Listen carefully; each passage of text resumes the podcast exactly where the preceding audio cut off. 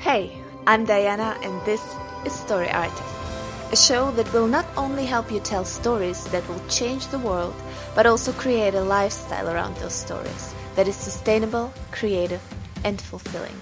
Let's be artists who impact society by both their work and their lifestyle. Ready to start the adventure of your lifetime?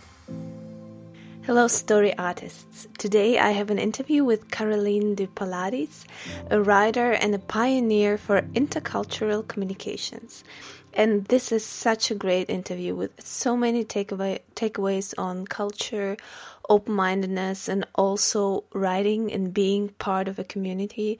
And I love Caroline's heart and her attitude on being generous with people and trying to sympathize and understand. And we're also going to talk about how to gain uh, followers on Medium and how to be helpful and what helps you really succeed as a writer and how culture influences us in our creative and artistic process. Today I have only two things on the creative update, um, but I really want to remark that you should listen to the Creative Penn um, podcast and the uh, How to Sell More Books show podcast show, which are amazing and give, gave me so many so much input this week. Um, other than that, I loved the short video by the Creative Penn about how much time you should spend on writing and how much time you should spend on marketing. And um, basically, she says that you have to think of ways of how to integrate marketing that are creative and that meet the goals of what you want from your writing. So, think about creative ways to market, like videos, like helpful articles, like things that also produce both um, content and marketing, which is amazing. And also, she gives this tip that I really like and that I um, also use in my own creative life, which is write in the morning. Do your creative work, the produ- production of content in the morning, because in the morning your brain is still wired for this creative work, and do everything else, the managing stuff, the marketing stuff, in the afternoon. Um, yeah, and the other one is of uh, my big article on how to get ideas and I'm gonna do a YouTube video about it. And um, there's gonna be an in between episode next week about how to get um, ideas, all the ways of how to get ideas. Um, and I'm gonna give it to you as a YouTube video and also as an audio recording and as well as a big article. And you're gonna learn from geniuses like Errol Stein James Patterson, James Scott Bell, and also of uh, about how what scientists say about how the creative brain works and how artists can get more out of their ideas on my personal update. So I'm still working on finishing the course in German, but there's going to be a very, very big, large course in English as well. And I'm also working on a new book. Those who have subscribed to my newsletter will know I'm working on a book of how to reach your creative ideas. And I did a poll about that and asked people of how they, of the areas they struggle the most when getting, um, when, when trying to reach their creative goals. And this has been a very enlightening and great poll. And I'm going to write uh, an ebook about that, about how to reach your creative goals, of how to be effective, how to know your goals, and how to make sure you really do reach them. And um, I also want to connect with international writers in Dusseldorf. That's why I found a group on Meetup, and I'm going to meet those people. I'm really excited about that especially as an introvert, but I did a recent interview with another author which who's going to be on um, the podcast as well. And he really inspired me to network with authors in your area. And um, i'm also still first uh, on my first draft of prometheus falling book two in my prometheus dystopian series. Um, and i also started with Pinterest, uh, which is quite exciting for me. And I have um, several boards now on my novels, one including my upcoming novels. So, everybody who's interested in that, go and click and see the pictures. Those are pictures uh, and pins from me as well, like cover art, um, other art that artists made for this film, uh, for my trailer, and for this book especially. And also photography photos, for example, from my research and all the other things. It's quite exciting, and I think it's um, it's very interesting board. In fact, also for people who maybe don't want to read dystopian but want to see the process of an author. Um, and I loved discovering the boards from Joanna Penn, for example, or other authors who do Pinterest boards. It's it's really exciting to see how they imagine their universe and how they start to build their books in their minds and put them with pictures, kind of um, visualize them with those pictures. Um, and I have to say that I'm still kind of struggling with marketing on my novels, but I'm trying to figure it out reading lots of books in marketing, seeing what other people do, trying to get new ideas and trying to figure out how to get reviews for my books. And, um, yeah, I'm, I'm gonna let you know as well as soon as I have figured out the marketing game.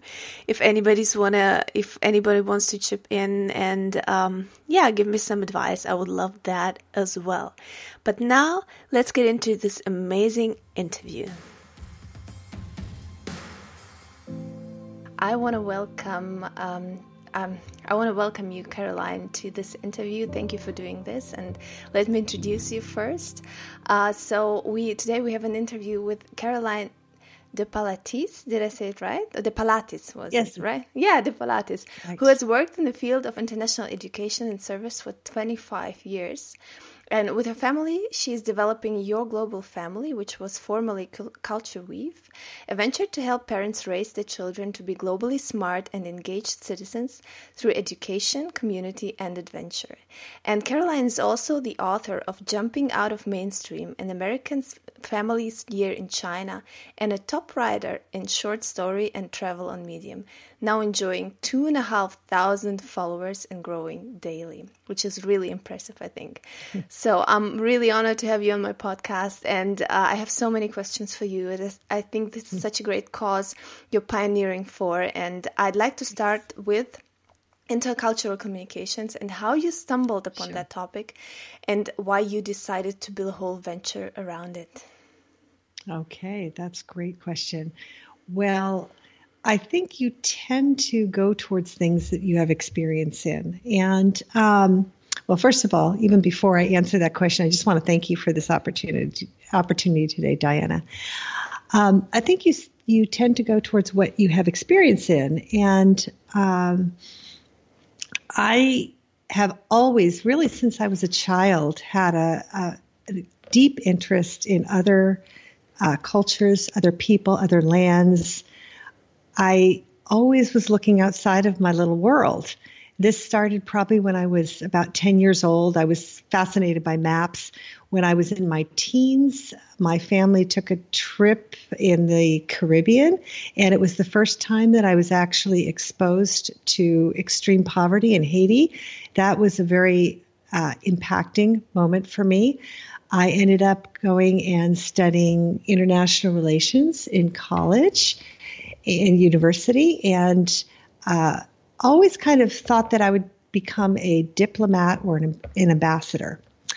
Well, uh, after I graduated from college, I worked in the field of international development for a little while.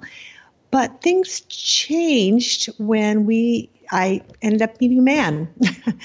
uh, I have been married for uh, over 30 years now, and wow. um, we met in college. Uh, he was a graduate student, I was an undergrad.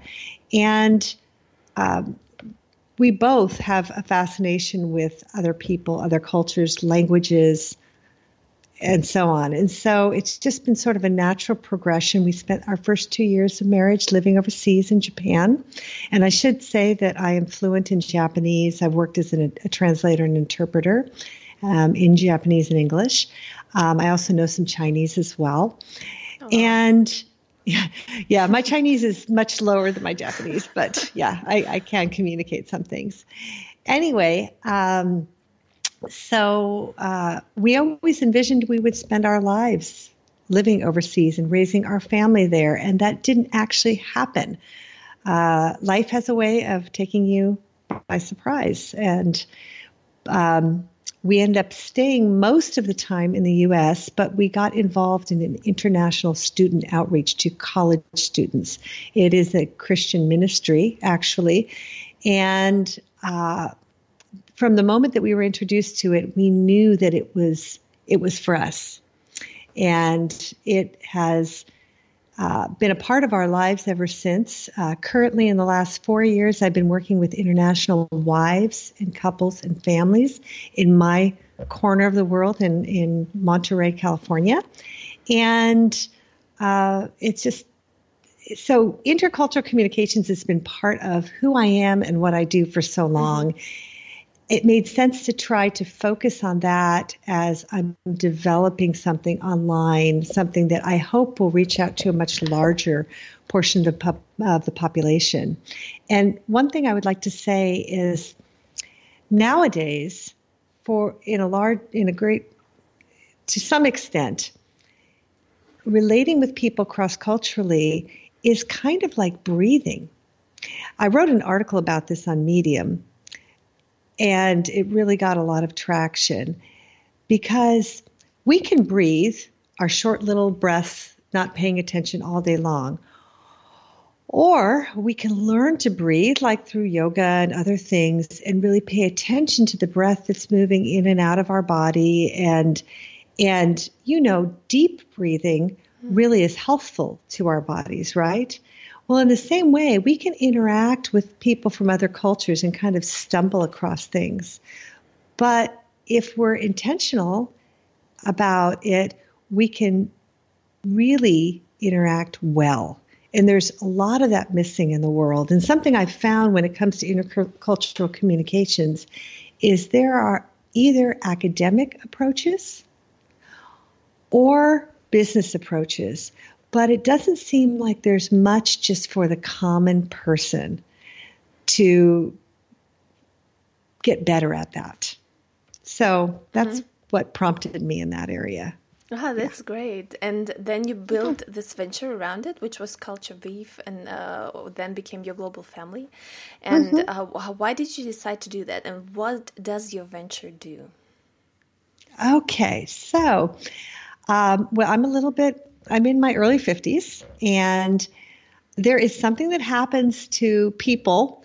I know it happens to women when they're turning 50. It's like, it's kind of eye opening. When you turn 40, you double it and you realize you could still be around as an 80 year old. But when you turn 50, you kind of recognize, wow, there aren't too many people who make it to 100 and beyond. So you realize you're kind of past half of your life. I feel very satisfied with what I've done with the first half of my life. Um, I have three uh, young adult children. My youngest actually is 17 mm. right now. But um, hmm, I, I, as I was approaching 50, I was feeling like, is this all I'm going to do? Am I going to do the same thing for the next 20, 30 years and then just die? and I realized as I was, my husband and I were talking about it, I realized we've had so many amazing experiences. And sure, I journal, but I haven't really pushed those out in the world and shared those with people. And I feel like there's great value in the interactions we've had that really, you know, um, true to what you do with story artists, really are stories of people that are perhaps kind of your average common people, but they're amazing stories. Mm-hmm. You know, we hear stories about the Kim Kardashians of the world and those kind of people, but their lives may seem flashy on the outside, but there's a lot of really cool stuff that happens in all of our lives. And um, I'm just fascinated with the culture part. So, mm-hmm. so I um, considered what I could do, and I happened to around this time I happened to stumble uh, upon a person named Jeff Goins, who um, is a writer and runs a very thriving group called Tribe Writers. Yeah. And I read I read his book. You are a writer, so start acting like one. and even though I hadn't written all that much, uh, prof- I had written things in my job and I had kept a journal, but I hadn't written a book or I hadn't really blogged intensively. Um, his book really resonated with me. And one of the things I like about Jeff, he's a friend now. Um, one of the things I like about him is he's just kind of very real and authentic. Mm-hmm. And, you know, he, mm, I mean, he's just kind of a normal person, you know. so uh, I think that interested me. He didn't seem all plastic and made up and so on. So I started kind of following him. And then in the fall of that year, I think that was uh, 2015 now, um, he was opening up his tribe writers course and i said to my husband i said you know i think this would be a really good direction for me to go what do you think and my husband was, this is great. And he said, and let's do the premium level too. And I was like, oh, okay, awesome. so, so I jumped in on the course, went through the course and started kind of just doing more. And uh, long story short, I ended up going to the Tribe Conference. Jeff holds an annual conference in the fall in 2016, and that just brought everything to light. Mm. And um, last year I went again in 2017. There was a guy at the tribe conference who's one of the top writers on Medium. And he shared about his experience, as did another um, tribe conference attendee who was more kind of more like us, if that makes sense. She wasn't, you know, quite, she wasn't, she didn't have like hundred, you know, tens of thousands, if not hundreds of thousands of followers on Medium. And I, I thought, huh, maybe I should try that. And there's a group that I, a Facebook group that I'm in that um, promotes that.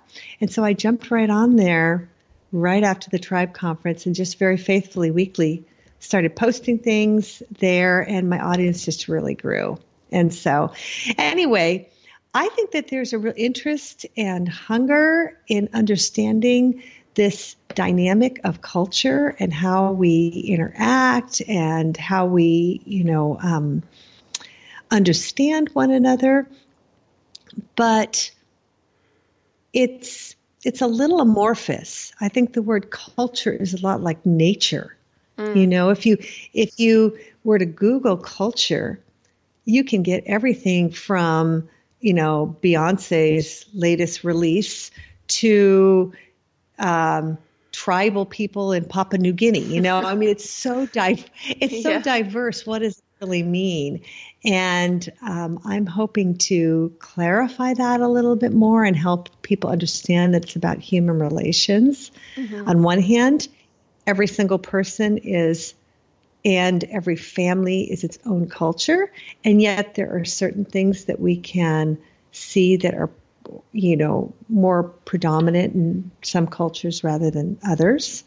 Um, so I'm fascinated with the way that these cultures interact. So what I built uh, about two years ago, I, I launched Culture Weave with the express idea of offering um, a place where people could talk about cultural ideas and um, you know i've I, I actually I developed this resource library. I kind of, you know, I learned something in that experience. Um,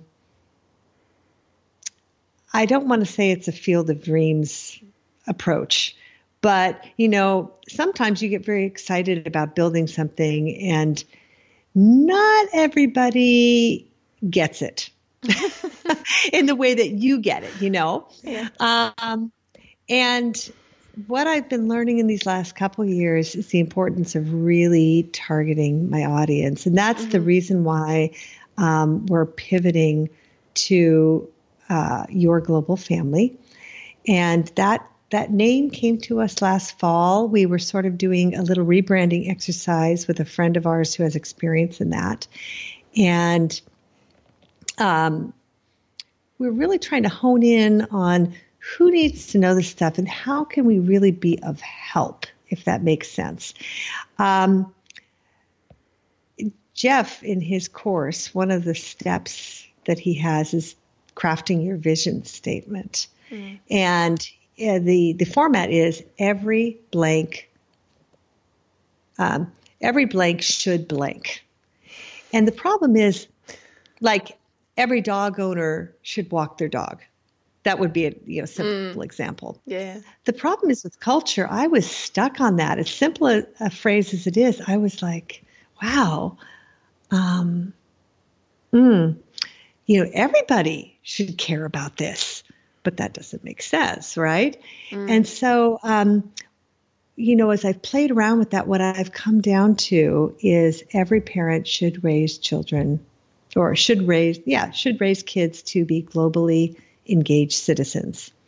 Um, I feel like that's so important for our future because right now, especially, our world is becoming increasingly um, polarized and really tribal, and people are sticking with their own little groups. Mm-hmm. Um, and this is unhealthy for our world. It really is. It would be one thing if we didn't have this modern technology if we were 200 years ago and you're in, in Germany and I'm in, you know, the US and California, I wouldn't really know that you exist, right? Mm. And so it wouldn't really matter if we interact.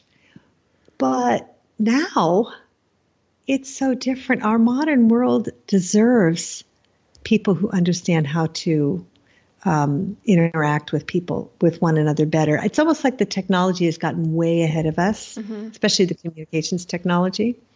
So we as people need to catch up to that.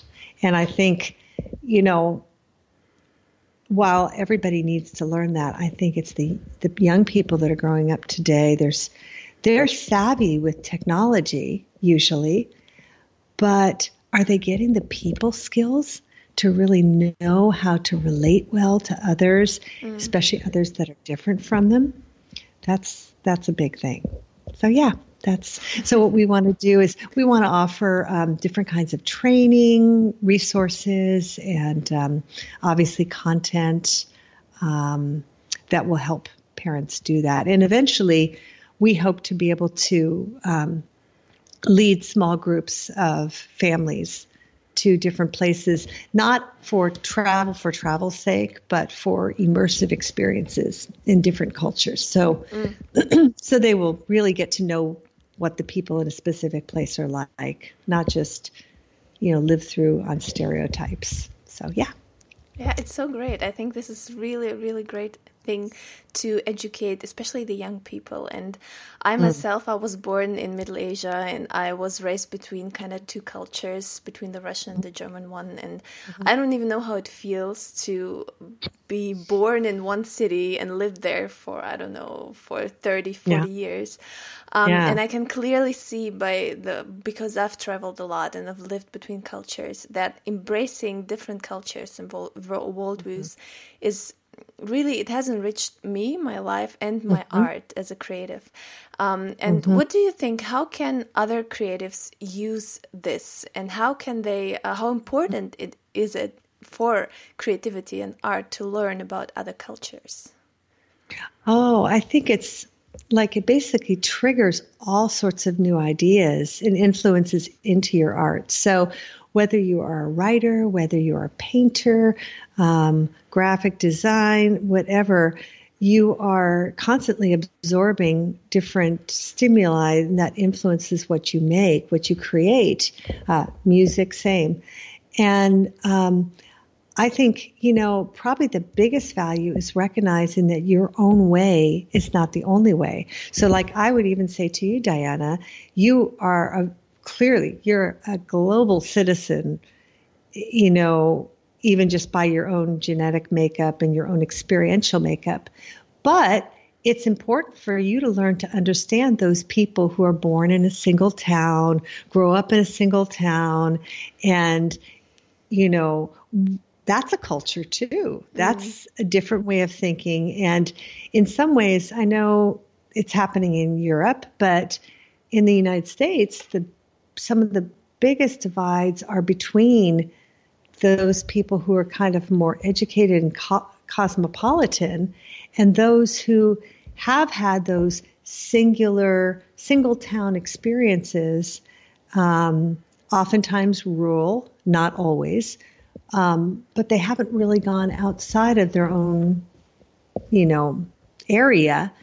And, you know, w- we can put, we can in our own minds assess value to that, but you know, people don't always, um, hmm, how can I say? In some ways, it may not be their fault. That's what they grew up in. That's what they've come to expect life is about. And when they're feeling it's threatened, they can, that's where the insecurity comes from. Mm-hmm.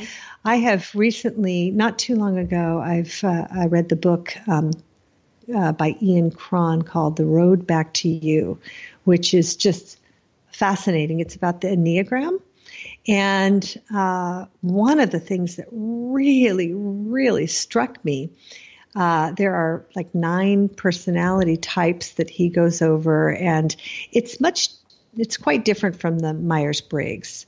Uh, this is a very interesting kind of prism um, through which to look at yourself, look at other people and the world. And one of the types is called the loyalist. And the loyalist, I think that's type six. The loyalist is uh, uh, chief um, influencer in the loyalist's way of of perceiving the world is fear, and um, they said that up to almost fifty percent of people fall into this category.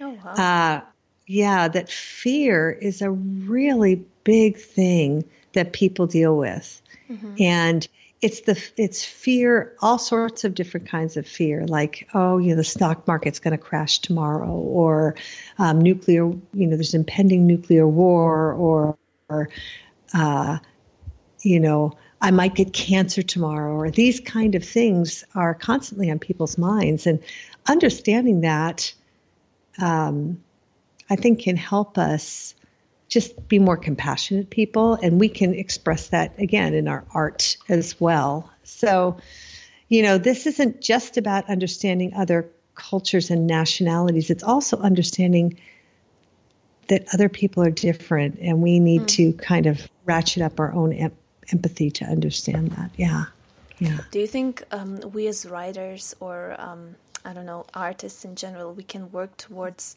maybe eliminating this fear or at least I don't know, just making it a little bit less. Um, if yeah. we have the audience, if we can yeah. write to those people, communicate with them in some way. Yeah, I, I think so. I think we can provide a safe place or a place of expression or a place that's just kind of even a sacred space or something. Yes, I think so. And, you know, that's another reason why I feel like platforms like Medium, for example, where people can write. I mean, writing is writing and you know painting or drawing, uh, creating music. These are all very therapeutic things, right? Mm. And so, um, I think that they do help in the process. They may not always be the full answer, but um, they're absolutely necessary for sure. Yeah, mm. yeah. Yeah, and that's a great transition to uh, your writing side because you wrote mm-hmm. an amazing book, um, which is um, basically a travel memoir, and I'm right. I'm really cu- curious why you decided to share this journey because it's quite an intimate journey of your whole family, and mm-hmm. um, in form of writing, and mm-hmm. how you choose to tell chose to tell this story in which form and you can sure sure you can probably show your book so that people yeah. can see what the book yeah. is right yeah, so this great. is my book it's called Jump, jumping out of the mainstream an american family's year in china and um, well we did take a year and uh, live in china there's also uh, a few chapters that talk about some travels in um, the philippines taiwan and japan uh, we talk a lot about why we did this. like I said earlier, we always thought that we would raise our children overseas. That had been a goal of ours. And uh, there's something about uh, having kids that just makes everything kind of blur for a while, especially when you have them fairly close together. My first two children, I have three, but my first two children um, were 21 months apart. Uh-huh. And I'm really impressed with these women um, who are blogging and running businesses when they've got little babies in their arms. That blows me away. That's a very hard thing to do. But anyway, um, we I, I, wrote this to answer your question. Uh, I felt maybe like anybody would feel. I felt that this was just needing to come out of me. Mm-hmm. Um, and if it didn't, this experience might really get lost in our, you know, and uh, right now, by the way, I am helping my 85 year old mentor. She's been kind of a surrogate grandmother to my friends. I'm helping her with her memoir. She's got her memoir written, and um, it's got a lot of work to be done on it. But but uh, you know, once a week for about three hours. We're sitting in the little cafe at the senior center in her city nearby. And she's working on her giant Dell laptop, and I'm working on my Mac. I, I taught her Google Docs. She's fascinated by the fact that I can change something in this document and she sees it over there. So I'm, I'm working on that with her. She, you know, is basically creating something probably mostly for family and so on, but we want to publish it. But she's taking the whole span of her life. I'm not there yet. I don't think I could do that. But I felt like this was a singular experience. It really impacted all of us in different ways, which I explain about in the book. And, um, you know, it was fun to write. I purposely made the chapters short. So anyone could have this by their bedside and read one, two, or three chapters before going to bed, and you know just put it aside and know where to pick up from. Um, I wanted, and you know, the express reason for writing this is because I want to. One of the things that we want to do through your global family is we want to encourage, motivate, and help other families to do this. And while I would say initially I want to focus on American families just because that's my closest market and everything, I think this could apply to people from all different countries. Mm. The thing is, generally speaking, America is really isolated compared to Europe. I mean, there's no question about it. We only have two borders, and um, there has long been this idea that America's, I mean, America's built of people who think they're self sufficient, which is not true. We need one another. But um, I think I think Americans need to understand that they're not at the center of the world, and I'm kind of on a mission to help them understand that. uh, so yeah, yeah, and on the back of this on the back of my book, um, I have a Chinese proverb, which is "wan shi kai nan," which means all things are hard until they become easy. And, you know, whether it's art, whether it's writing a book, whether it's, you know, building a family, taking them overseas, um, it seems so difficult when you're standing at the bottom of that mountain. Mm-hmm. But in the end, if you just take one step at a time, one step at a time forward, you get there. You know, and this this before I wrote this, I had some time with each one of my children, and I really wanted to confirm this was a worthwhile experience for them. And all three have said across the board this was something good for us. Uh, it was hard at the time, or at first I didn't want to go, or I didn't like this about China or this, mm. but they all look back on it as a very special time with our family. And so, um, yeah, we're glad we did it, and I wanted to share it. And I hope to use it in my journey to encourage others to do the same.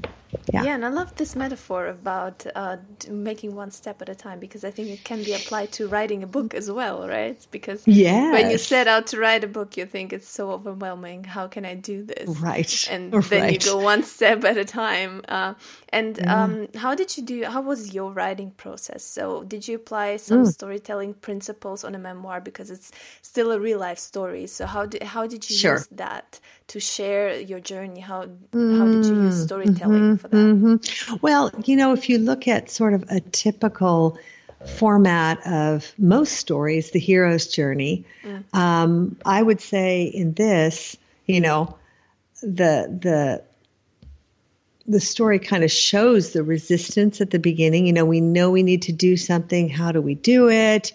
And um, we actually do get um, some help from a couple people. Uh, very clearly, that comes out in the first few chapters. People that helped make it possible for us. And we got over there, and then, you know, we're dealing with um, all sorts of things from, uh, you know, probably uh, the hardest thing about the whole year was our then 14 year old son, mm-hmm. who um, he just went into a really kind of depressive funk for a season. It was a very dark time for him um, after he got over the initial excitement of being there. And, you know, we do discuss that in the book and sort of what that was like. Uh, we, you know, we have several adventures along the way, like we kind of lost our kids on the subway and, you know, things like that that happened. Um, uh, we also, in the process, we also got a chance to visit with a number of people that we knew in China and the Philippines, Taiwan, and, and Japan.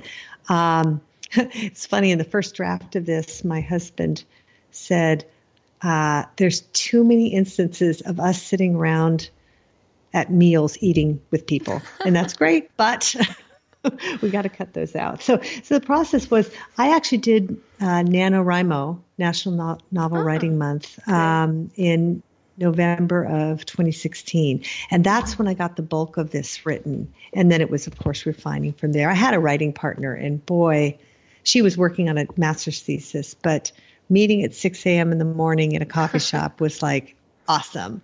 Awesome. Great. Yeah. Oh, yeah, yeah. yeah. It's so great to have a writing partner. It's amazing. Right, right. so true. So true. And um, I really want to sh- talk about Medium as well because over the last mm-hmm. eight months, you build up a huge following, which is two and a half mm-hmm. k for eight months. Mm-hmm. And how mm-hmm. did you manage this? What's your secret for being successful on Medium?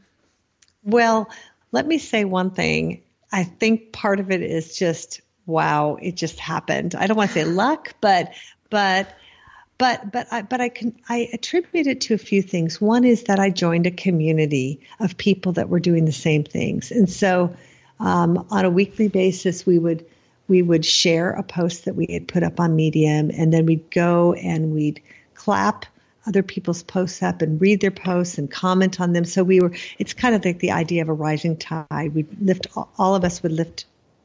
You know, the boats would all rise. Mm. So that was one element of it early in my medium journey, um, I uh, got picked up by a publication that had like around 30,000 readers. And that was in the day. Medium publications can't do this anymore, actually. But but then, only a mere eight nine months ago, um, then they were allowed to, to reach out to you if they saw saw your article and they thought, oh, this is good they would reach out to you and they would say, "Hey, we'd like to include this in our publication." So someone did that, and um, that actually happened a few times, and that really helped my audience grow. Um, and but you know, the other thing is about that community that I was in. I took it and continue to take it very seriously. Uh, I don't just clap people up. I read their articles, I highlight, I'll leave a little comment, and I just felt like I want I want to be really generous in this process. Mm-hmm. And plus, honestly, I learned so much through what other people were writing, perspectives I hadn't even thought of, and so forth. So I think those things combined with keeping an eye on how your articles look, you know, um, going for, you know, and, you know, being good with your checking your grammar, not making errors, um, reading out loud before you post it to your, reading out loud to yourself before you post it to catch any, you know, awkward spots. Um, and just, for a long time, I was posting just once a week. And then um, in the spring, I tried a 30 day thing and it got to be a little too much. Uh, now, I, well, I'm actually on a little bit of a break right now, but now I, I think I'm going to settle into twice a week. I think that's a good schedule for me. And mm. make sure you, you know, make sure you get them into publications. And uh, yeah, I mean, I, I think it can grow, but you also got to be generous with your time on Medium too. You got to go read other mm-hmm. people's mm-hmm. things and comment and look for people you want to follow as well. So, yeah, those are some of the, the things that I've done. And I guess they've paid off. There are not a lot of people writing about this particular area mm-hmm. either. I do find occasionally I have to be, I, I'm trying to find that sweet spot between my interest in intercultural relations and sort of how it'll make you a better person, i.e., personal development mm. and self help and self development, because those are obviously very hot topics on Medium yeah. and, and in life. So, yeah. Oh, yeah. that's so great. Yeah, and I love your point about having a community and being part of a community and oh, yes. helping people and being generous with other authors. Mm-hmm. It's kind mm-hmm. of a cul- inter- intercultural intercultural communication as well, isn't it? Because you're communicating with those mm, writers right. all around the world and trying to help them mm-hmm. they help you, and it's, mm-hmm. it's amazing. So we're uh, yeah. running out of time, unfortunately, but if our listeners can take can have one takeaway from this interview about intercultural communications, what would it be? Mm, it's a good question. I think the one takeaway is understand you do not have all the answers and that and to have an open open mind and an open heart to the way other people think as well and consider how that can be part of your story as you go forward. So, yeah. I love that. That would be it. I really love that. so, uh, before we end, uh, tell us where people can find you, your work, uh, which website can they find you, your blog, or follow you? Yeah. Sure, sure. So, I am just finishing up a switch to the website yourglobalfamily.com. So, that's where you can find me. I am also at Your Global Family on Facebook. There is a page for that. There's also a community, Your Global Family Network. Okay. Um, let's see. I'm on Instagram. I just started the Instagram account for this. So it's like it's like a little lonely account, but I I will grow it. And same with the Twitter account. I pretty much took down the other stuff and um, at your global fam. Uh, it's either at, at your global fam or at your global family, depending on what was available. So yeah, yeah, those are the places. Yeah, and so, of course on Amazon. And, and, right? and Amazon, Amazon, my book is there under Caroline T. Pilatus and the Jumping Out of the Mainstream. Um, and uh, my my email is caroline at yourglobalfamily.com. So yeah, those are the places. It was so great. Thank you so much for doing this. It was a pleasure. Thank you so much for listening. I hope you loved the interview as much as I did. And in two weeks, we're going to talk another topic with you that I'm not going to give away just yet, but it's going to be exciting. And if you love this podcast, please support it on Patreon for a coffee a month, P A T R E O N dot com slash story artist. I'd love to get your support and I'd love to get your feedback. So rate the show, comment on it. Thank you so much, and I'll see you in two weeks.